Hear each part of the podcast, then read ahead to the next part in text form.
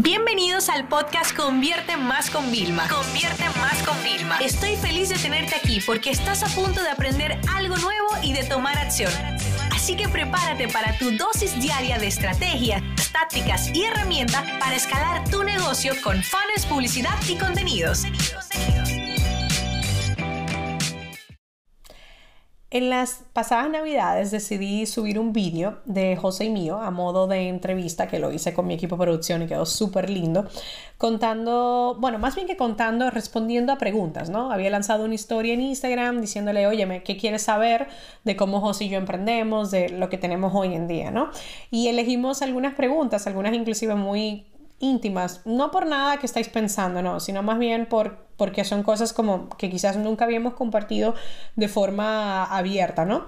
Y decidimos elegir algunas de ellas y irlas respondiendo, ¿no? Entonces, bueno, yo había impreso, escrito todas las preguntas y José y yo fuimos haciendo como un conversatorio. Yo lo subí en YouTube porque, claro, lo habíamos grabado súper bien y lo que nunca me iba a imaginar es que varias personas nos habían dicho, oye Vilma, me lo descargué, lo escuché en el coche, eh, mil gracias, de verdad, lo escuché además con mi pareja, o algunas personas lo iban escuchando sola. Y yo dije, oye, ¿por qué no lo subo en el podcast? Pero dije, bueno, como tiene una duración un poquito más larga de lo habitual, ¿qué tal si la subo en el fin de semana como algo opcional que las personas que ustedes si quieren conocer más sobre mi negocio, sobre por qué tengo todo lo que tengo hoy y sobre todo cómo José y yo hacemos y como inclusive estamos en Estados Unidos eh, legalmente con residencia viviendo gracias al trabajo, pues les recomiendo seguir los próximos minutos escuchando estas preguntas y realmente si te han gustado, please escríbeme por Instagram, sería sumamente importante, vuestro feedback es importante para saber si de vez en cuando este tipo de contenidos os lo dejo como bonus los fines de semana, que es un contenido complementario a la parte de formación quizás más de negocio y ventas o del diario de una empresaria. Así que dicho esto, José y yo esperamos que disfrutes de esta entrevista muy especial. Hola, yo soy Vilma Núñez. Hola, yo soy José Villalobos. Y somos los fundadores de la Academia de Consultores y Convierte Más. Es un placer poderte abrir las puertas hoy de nuestro negocio y respondiendo a las preguntas que, que hemos recibido. Hemos hecho una pequeña encuesta a través de Instagram y hemos apuntado aquellas preguntas que siempre nos hacen al nosotros emprender en pareja tener varias empresas juntos y de cómo manejamos realmente, cómo se maneja un negocio hoy en día que tiene varias líneas de ingresos de, por servicios a través de la agencia, por la parte de escuela de formación, o sea, cómo manejamos todo. Entonces, prepárense para conocer de forma transparente lo que hacemos. Un poco más personal, unas preguntas que siempre nos hacen mucho. Sí, sí, hay algunas un poquito muy personal, pero bueno, la vamos a contestar todas. Yo creo que lo primero, eh, por si no conoces nuestra trayectoria, eres muy reciente, en nuestra comunidad, de conocer nuestros negocios, es una pregunta que nos hacen y es de cómo se abre una empresa, negocio físico en Estados Unidos y llegar eh, para residir legalmente. Nosotros estamos ahora mismo en Miami. Eh, residiendo desde hace, bueno, ya unos cuatro o cinco años Ajá, al momento. Cumpliremos cinco. Y claro, eh, primero esto no es un aviso legal, siempre tenemos que hacer el disclaimer. Muy importante. Pero le vamos a contar nuestra historia Realmente nosotros llegamos aquí, yo apliqué una visa, un visado de talento, el EB1, eh, por todo lo que yo había conseguido a través de mi blog, aunque ustedes no lo crean, sí, mi blog, milmanunes.com, que tengo abierto desde el 2011 empecé a dar conferencias, empecé a escribir artículos, empecé a ser jurado y bueno, varios de los requisitos que hay para aplicar esta visa de talento. Con esta visa de talento nosotros pudimos eh, conseguir la residencia americana ambos directamente al estar casados y bueno, y abrir nuestras empresas y comenzar todo nuestro negocio aquí en Estados Unidos, evolucionarlo porque ya existía realmente.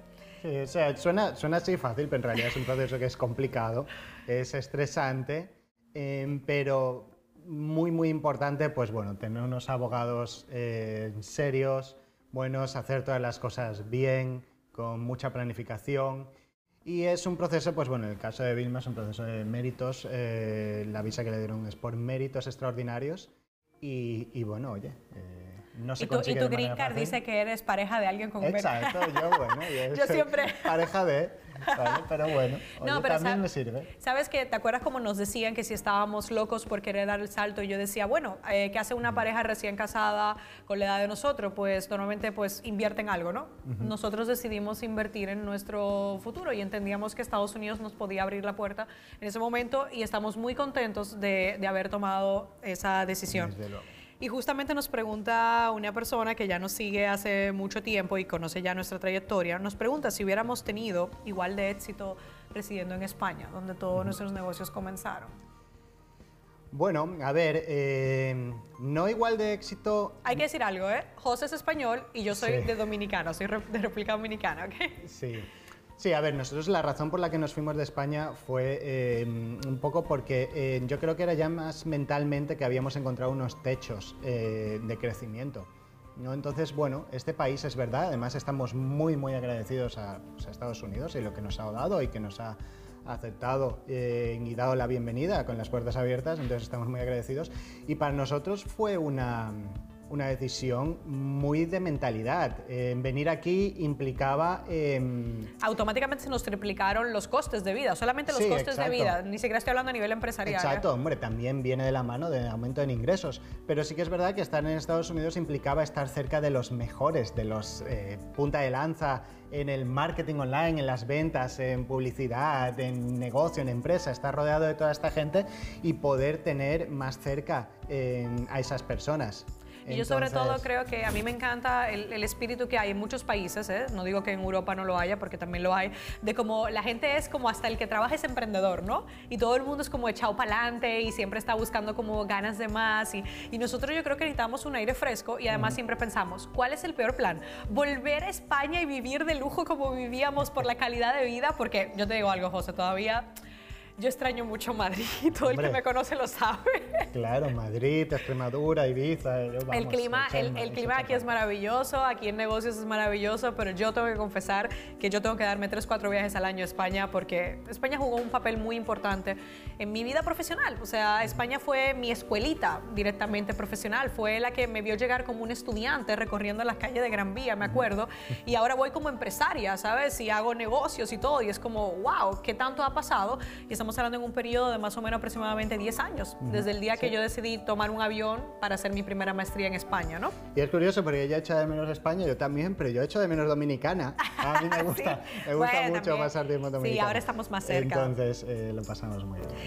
Mira, nos preguntan mucho sobre del equipo, ¿no? Y al final eso es un poco, bueno, las preguntas eran de dinero y equipo. Y de dinero quiero hablar un poquito más tarde. Primero quiero hablarle de, del tema de, del equipo, ¿no? Y hay muchas preguntas de, desde el punto, Vilma, tu equipo de soporte está externalizado. ¿Cómo haces para contratar a personas? ¿Por qué no muestras al resto del equipo? Y eso, eso me hizo mucha gracia. No es que no le mostremos por nada, simplemente ellos están todo el tiempo trabajando y si perteneces a nuestra escuela, Academia Consultora, la escuela convierte más, sabes quiénes son, porque automáticamente responden en primera persona. Cuando escribes al correo de soporte, siempre te van a hablar y te van a firmar con su nombre y apellido directamente. Entonces no es como que no lo mostremos. Al momento de grabar este vídeo, tenemos aproximadamente como 20 personas en plantilla, pero aquí hay una parte que yo creo que José, además quiero que nos las cuente, es de cómo nosotros hemos hecho el crecimiento, no solo contratando, porque también como una pequeña, mediana empresa, o sea, no es, o sea, tú tienes que asumir unos costos, una responsabilidad, ya no solamente porque tú asumes, ay, este mes vamos a contratar a una persona nueva, sino que tú estás haciendo que una persona deje casi todo para venir a trabajar contigo, confía en ti, o sea, tú tienes que dar una estabilidad a esos empleados, entonces no es un relajo, no es contratar, ay, tenemos mucho pico de trabajo, vamos a contratar a alguien, no, jamás hacemos las cosas así. ¿Nos puedes contar un poquito cómo nosotros hemos hecho ese híbrido para crecer? Porque cada año hemos duplicado la facturación de nuestro negocio, ¿cómo lo hemos hecho con personas externas a nivel de proveedores de servicios y cómo lo hemos hecho internamente? Sí, bueno, a ver, al final lo que hemos intentado siempre hacer, y creo que es una de las opciones que, cualquier empresa puede elegir y que, son buenas opciones, es que al final cuando tienes en plantilla un, sueldo fijo, una persona fija, no es que tengas un sueldo, sino tienes una responsabilidad. ¿no? y unos sueldos fijos que tienes que pagar constantemente. Em, entonces, bueno, tú tienes esa persona que la has incorporado de nuevo y a lo mejor estás haciendo una prueba para una nueva línea de negocio, para unos nuevos servicios que tú puedes intentar externalizar a un proveedor externo y hacer esos tests. Eh, en nuestro caso sí que siempre hemos hecho muchas veces externalizar, pues bueno, al principio, oye, a soporte, vamos a probar este equipo, a producción, a... Mm, bueno, vamos a decirle la verdad, o sea, José y yo, el primer trabajo que hicimos juntos era yo trabajaba en una agencia en España y su empresa de desarrollo era mi departamento tecnológico y me representabas en reuniones cuando yo Exacto. iba. Yo estaba de project manager, yo me acuerdo, y tú ibas y representabas como nuestro departamento tecnológico en reuniones con Coca-Cola y todo. O sea que desde, desde mu- muchos años antes de que tuviéramos un negocio juntos, ya estábamos trabajando en este modelo. O sea, por eso creemos tanto en Exacto. externalizar tantas cosas. ¿no? Ahora es verdad que hay que saber acertar, hay que acertar en elegir el talento, ya sea parte de tu equipo, ya sea que lo externalices. Pero en- hoy en día que hay muchos proveedores que son de una calidad tremenda y que no quieren o no quieren ser parte de tu empresa o que tienen más múltiples clientes, en- es una buena relación eh, trabajar juntos y hacer, y hacer esas pruebas. Además, para mí es increíble porque le da una estabilidad al proveedor, porque se llega a un acuerdo ya de, de un fee que está acordado, más económico, le da una estabilidad, pero el proveedor tiene oportunidad de seguirse desarrollando y nosotros de, claro, de no tener, porque claro, si yo monto ese departamento en mi oficina, tengo que contra- contratar a tres, cuatro personas, o a dos por lo menos, pero si yo no soy experta en esa área, ¿cómo yo puedo supervisar ese tipo de ejecución? No voy a poder estar encima. Mientras que si yo contrato un proveedor, me tiene que dar como todo el servicio, llave en mano, ¿no? Entonces, eso es una de las formas que nosotros hemos hecho para crecer y en los próximos años vamos a seguir haciéndolo todavía más. O sea, podríamos de repente planificar y decir, ah, sí, en Convierte Más tendremos 50 empleados, pero antes de dar un paso así, vamos a tener varias cosas externalizadas y ya lo hemos hecho y nos ha ido muy bien, realmente. Y bueno, hablando también de equipo, nos preguntan cómo funcionan los procesos de, de nuestro negocio, ¿no? Miren, José y yo somos inventores, somos quizás muy creativos y por eso muchas veces yo incluso decido, hay días que no voy a la oficina para no revolucionarle de ideas, pero cuando José y yo tenemos una idea, una visión, algo de nuevo negocio que queremos crear, lo primero que hacemos es, entre él y yo, aterrizar esa idea, concretarla, materializarla, ponerle un nombre directamente, o sea, hasta pensar quién la compraría, ¿no? Y luego ya la aterrizamos con el equipo en una reunión o por correo electrónico, porque nosotros, ¿cuántos vuelos hacemos al año? No sé, 70, 80. Demasiado. Sí, demasiados.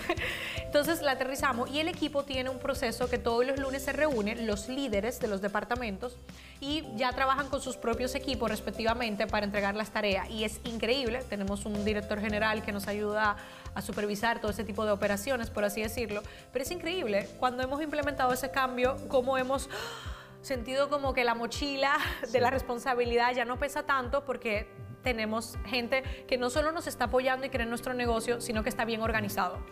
Sí, no es algo que se diga, oye, pues monto mi empresa y déjame que monte toda esta estructura y todos estos procesos, estas metodologías, ¿no? Al final, y yo vengo del mundo de la programación y de las startups y hay que ser ágiles, ¿no? Muchas veces eh, lo, que, lo que necesitamos es ser rápidos, en hacer muchas cosas, porque también hay muchas veces que, lo que el problema es que no se hacen cosas, ¿no? Entonces, bueno, nosotros durante muchos años lo que hacíamos era todo, todo lo que se nos ocurría, ¿no? Y los teníamos en post-it, los teníamos enlistados en Excel, Eh, pero bueno, es verdad que llega un momento en el que hay que... eh, poner las cosas más calmadas, más claras, con unas planificaciones a más eh, medio plazo. Y, y bueno, de hecho este año hemos trabajado mucho en eso y hemos incorporado a responsables de área, hemos cambiado por completo la estructura de nuestro equipo. Y es que ahí, dijiste algo interesante del tema de Excel y es que me recuerda todas las herramientas que pagamos en los últimos meses de tareas para el equipo, todas, la más barata, la más cara. Y notábamos que como que el equipo no terminaba de conectar y es más, nos llegaban a decir, es que tardamos más en la aplicación de gestión de tal y ahora, aunque no te lo creas, ellos tienen su propia metodología que se han diseñado. José y yo realmente no lo sabemos porque nos entregan los resultados y estamos felices, pero ellos se han diseñado como entre una herramienta y algo cosa propio como su propio esquema. Entonces muchas veces tú quieres imponerle a un socio, a un empleado, algo muy, muy tuyo y no se trata de eso, se trata de que entre ellos decidan cuál es la mejor forma de operar, ¿no? Y, y de funcionar. Y bueno, esto me, me lleva a otra de, la- de las preguntas. Eh, claro, no es fácil gestionar todo esto, tenemos mucha responsabilidad encima, como tú dijiste, siempre estamos lanzando muchas cosas. Nos preguntan, ¿alguna vez quisieron tirar la toalla? ¿Hubo una gota que casi derramó el vaso? Es una muy buena pregunta. Y, y al final, no solo con, con Convierte Más, eh, ya llevamos bastante tiempo pues, creando empresas, otros proyectos profesionales. Y yo creo, personalmente, creo que no puede haber un emprendedor, un empresario que no haya pasado por problemas o que haya tenido malos momentos. Ahora, también creo que eh, una de las virtudes de- del emprendedor o del empresario y que sabe que puede conseguir ciertas cosas, es no rendirse. Entonces, eh, a mí me ha hecho mucha gracia cuando la gente dice, no, es que todo esto es muy fácil, va muy bien y ven. No, siempre hay problemas. Las cosas pueden ir mejor, peor, pueden salir eh, mejor y peor, puedes llegar a las proyecciones, a las métricas, no. Pero lo importante es siempre buscar una solución y, y, al final ser capaz de innovar, de pivotar. Si un negocio no te sale mal, bien, una línea de negocio no está como quieres, saber entender qué es lo que está pasando, ¿no? Y, pero yo creo que le podemos contar el caso de pivotar, ¿no? Eso se usa mucho ese concepto en startups, donde realmente sacas una idea de negocio, no ha funcionado como tú esperas o tú sabes que puede funcionar mejor, pues podemos darle un giro, podemos cambiarlo. Hay muchos casos reconocidos como los fundadores de Shopify. Realmente Shopify no fue, ay, nos vamos a inventar un software para crear tiendas online. No, ellos montaron su propia tienda online desarrollando su propia tecnología. Al darse cuenta que fue muy robusta, decidieron lanzarla como Shopify y hoy, gracias a Shopify, miles de personas tienen trabajo y se generan millones de dólares cada día gracias a esa plataforma de gestión. Nosotros nos pasó con Academia de Consultores.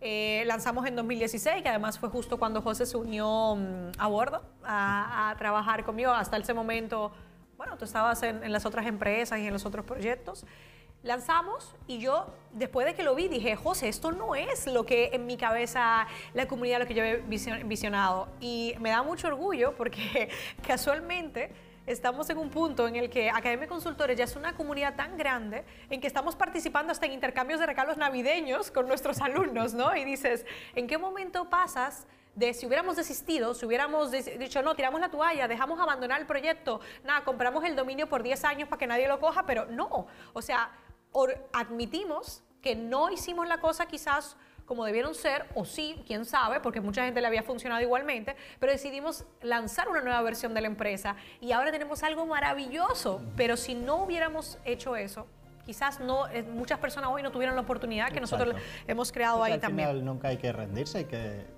pasar los malos momentos, hay que pasárselos por encima y seguir luchando.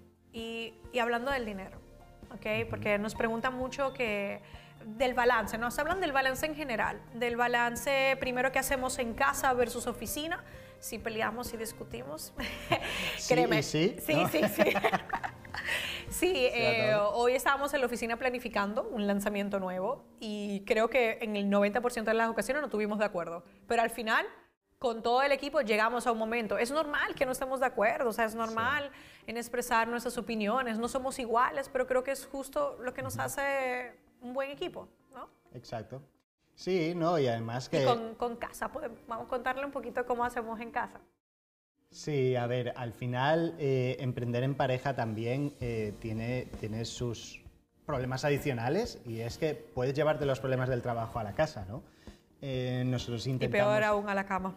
intentamos, intentamos que no sea así, eh, pero, pero estás todo el día al final, estás pendiente, oye, si las cosas van mal, las tienes mal en la oficina, pero las tienes mal ¿Y en por qué? Porque somos dolientes. Exacto, al final es tu negocio y, y, tal. Y luego si las cosas van bien, pues también están, estar en casa fantástico.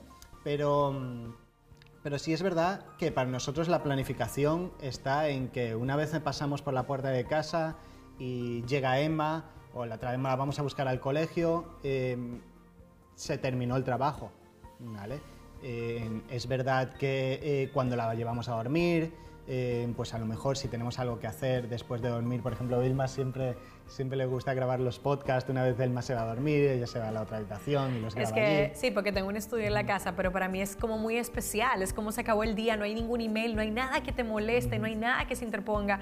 Y para mí esas píldoras que yo grabo son demasiado especiales y yo siento que esas personas necesitan la máxima energía de Vilma y yo es como que me recargo, ¿no? O sea, estar en familia con ustedes, contigo, con Emma, hacer cosas porque tenemos hobbies también, no es que, o sea, también tenemos nuestros hobbies cuando llegamos a la casa, José se echa las play. yo a veces juego al Candy Crush, lo admito.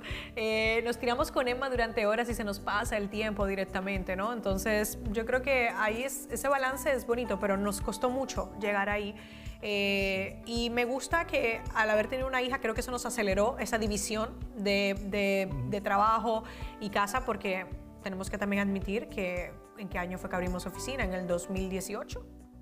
La oficina de salir, porque antes José y yo trabajábamos, cada uno tenía un, una, un despacho en, en, los apartamentos, en la casa, pero trabajábamos de casa y nuestro equipo tenía oficina, o sea, teníamos oficina en el extranjero, pero nosotros no, habíamos dado el paso. Entonces, nuestra hija nos ha enseñado muchas cosas y nos aceleró ese proceso y creo que ha sido más fácil para poder dividir esa parte. Ahora bien, con el dinero, nos preguntan mucho. Yo, hay una pregunta que, que, es bastante peculiar. Muy poca gente se ha atrevido a hacernosla.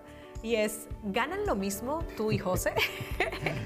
Claro, porque muchas personas que me conocen del 2011 saben que todo mi negocio empezó con la marca personal de, de Vilma Núñez, ¿no? Pero ahora ya tenemos varias marcas comerciales. Entonces nos preguntan, José, ¿tú ganas lo mismo? Y la respuesta es sí. Totalmente, o sea, tenemos el mismo sueldo y desde que somos una pareja que vivimos juntos siempre hemos tenido una cuenta en común donde nosotros eh, ponemos todos los gastos. Yo soy súper de lápiz y papel, o sea, tenemos todos nuestros gastos aterrizados y cada uno después tiene también su otra parte que, que le queda para, para, administrarla. Pero José, cuéntanos, cuéntales un poquito cómo nosotros administramos nuestras finanzas personales a nivel de familia y cómo lo hacemos en la oficina, que es lo que yo creo que nos ha llevado a cada año poder estar eh, llegando a más y más personas y ayudar a más personas. Bueno, sí que es verdad que tenemos dos cosas importantes. Una, a nivel personal, eh, y esto sirve, o, es mi punto de vista, y, bueno, eh, creo que aquí en Estados Unidos eso está también muy extendido y creo que es algo que se tiene que llevar en cualquier lugar.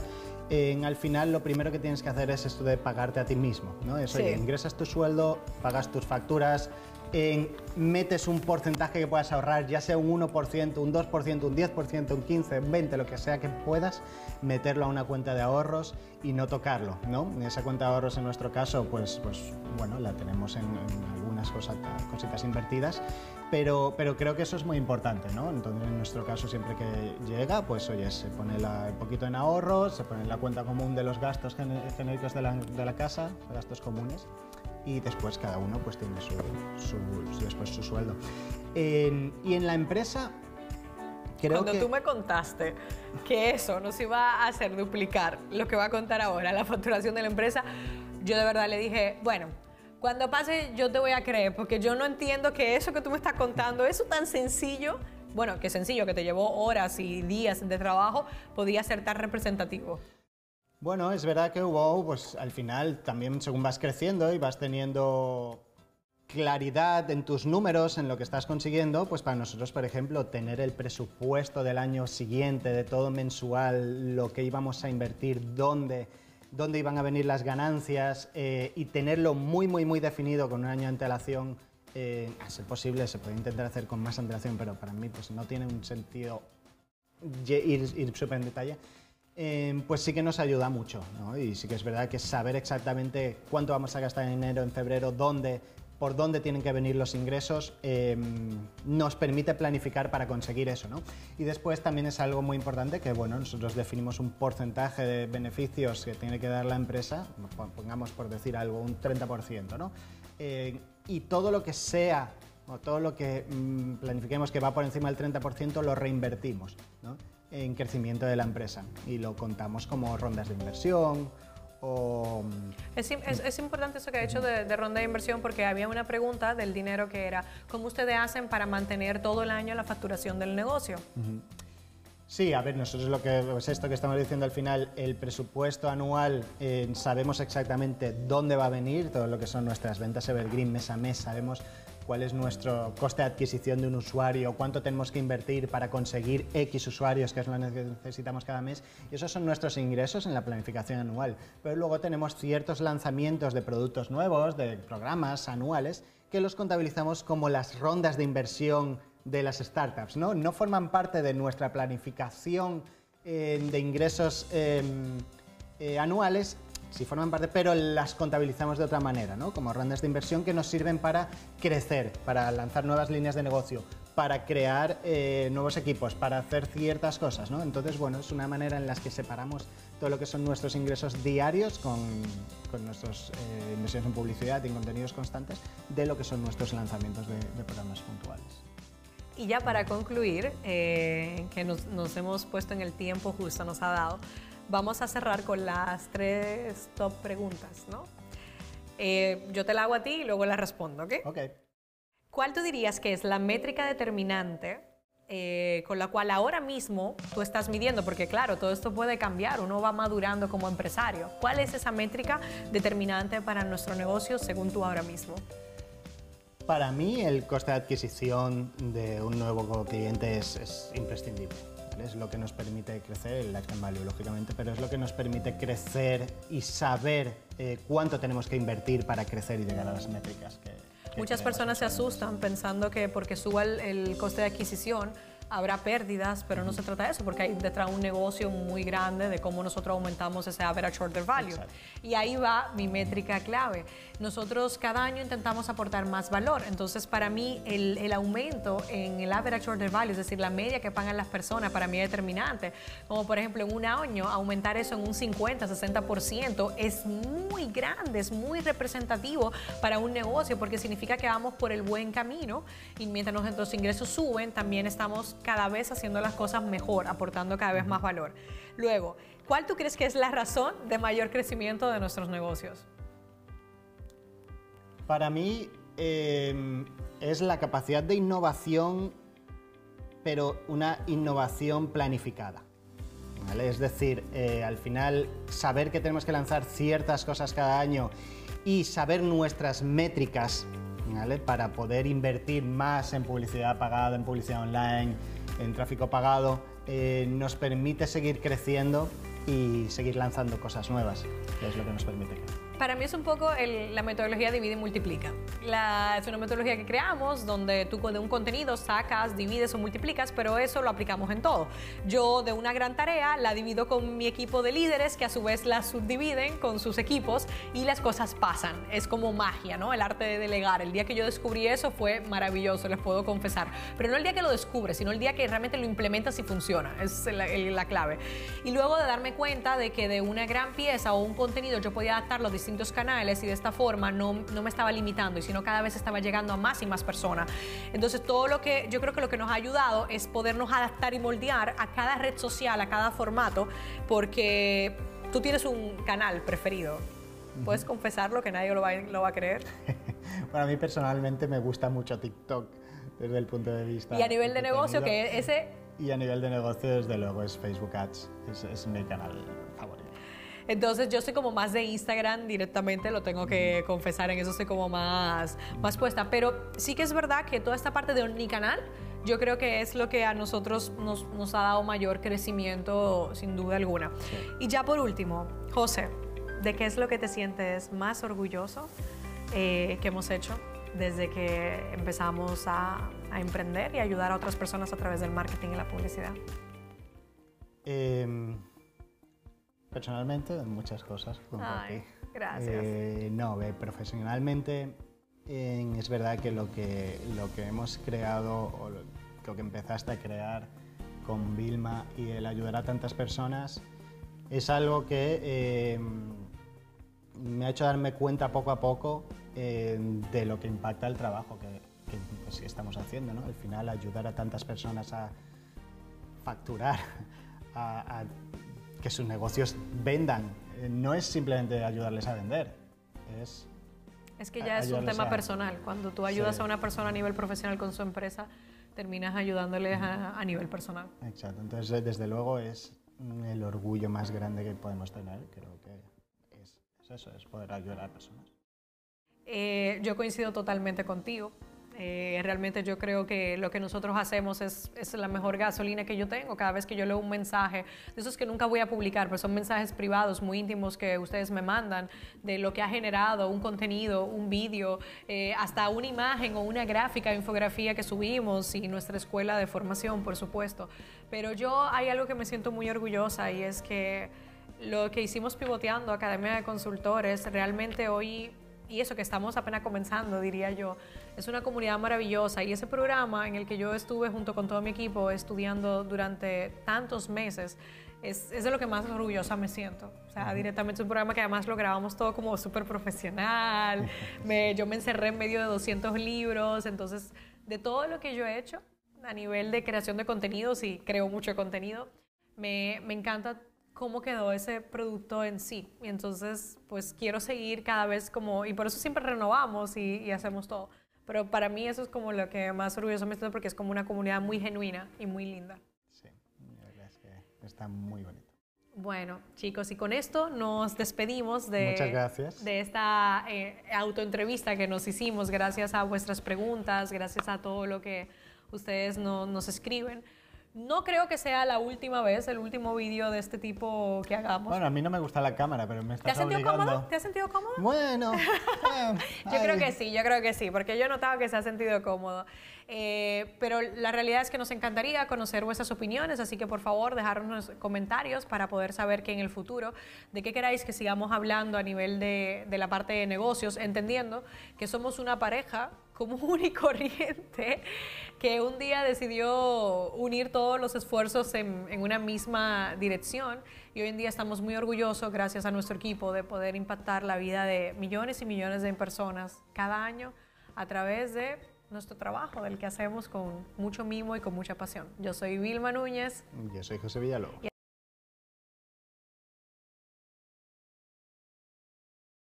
Y ha sido un placer estar aquí con ustedes. Esta sesión se acabó y ahora es tu turno de tomar acción. No te olvides suscribirte para recibir el mejor contenido diario de marketing, publicidad y ventas online.